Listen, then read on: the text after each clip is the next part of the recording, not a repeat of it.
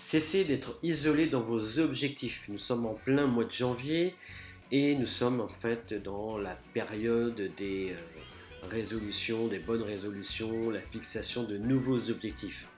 Ce que je vous propose aujourd'hui dans ce podcast d'aujourd'hui, eh bien, c'est de voir les choses sous un autre angle.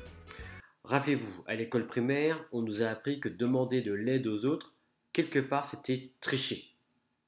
On ne nous a pas appris à faire appel à l'aide aux autres, ou même aux capacités de nos camarades, de nos pairs. Pourtant, dans le monde des affaires et dans la vie de manière générale, la collaboration est le mot d'ordre. Obtenir l'aide des autres vous permet non seulement de réussir votre vie, voire dans certains cas de survivre, mais vous donne également un profond sentiment de sens et d'appartenance. Lorsque vous vous concentrez sur le comment, vous vous retrouvez en fait rapidement isolé dans vos objectifs. Se concentrer sur le comment vient d'un raisonnement quelque part erroné, selon lequel eh bien, vous êtes responsable à 100% de la réalisation de votre travail, des objectifs que vous êtes fixés. Alors cela peut conduire certes, je suis d'accord, à une bonne éthique de travail, mais en fin de compte, ce n'est pas vraiment intelligent. Il n'y a aucune récompense, aucune fierté à avoir à accomplir de nombreuses tâches, à se tuer au travail de façon médiocre. Ce qui compte, ce sont les résultats. Et le fait d'être isolé, seul face à vos objectifs, nuit à votre perspective et vous transforme en une personne qui est cynique, avec une vision, eh permettez-moi de le dire, limitée de vous-même et des autres.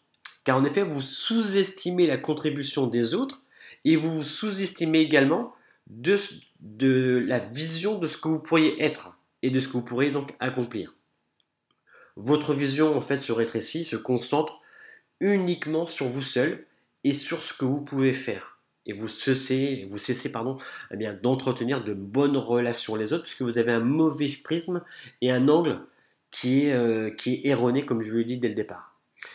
Donc du coup, vous voyez les gens de façon euh, sous un angle dogmatique, inflexible, et ça a des répercussions sur la manière dont vous percevez.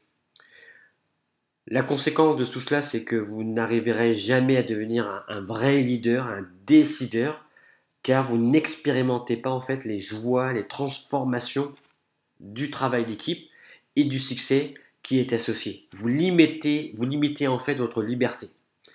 L'antidote à l'isolement, l'antidote à se, au fait de se fixer des objectifs seuls, c'est de, de se demander, eh bien, qui peut m'aider à accomplir tout cela? Le fait est le suivant. Vous n'avez pas à vous sentir coupable de demander de l'aide. Vous n'avez pas à vous sentir coupable de ne pas faire tout tout seul. Vous n'êtes pas moins une personne si vous demandez de l'aide à l'extérieur. Vous ne trichez pas. Qui plus est, il existe des cohortes de personnes brillantes, talentueuses autour de vous qui adoreraient vous, vous aider, atteindre vos objectifs et également recevoir votre aide pour les leurs.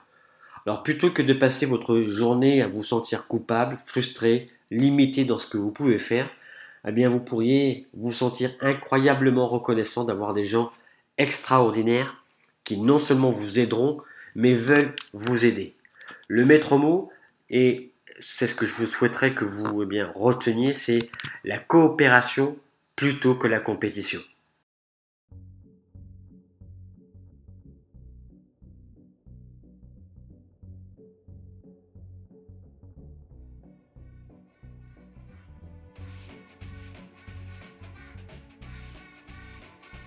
Vous avez aimé cet épisode du podcast sur les épaules des géants?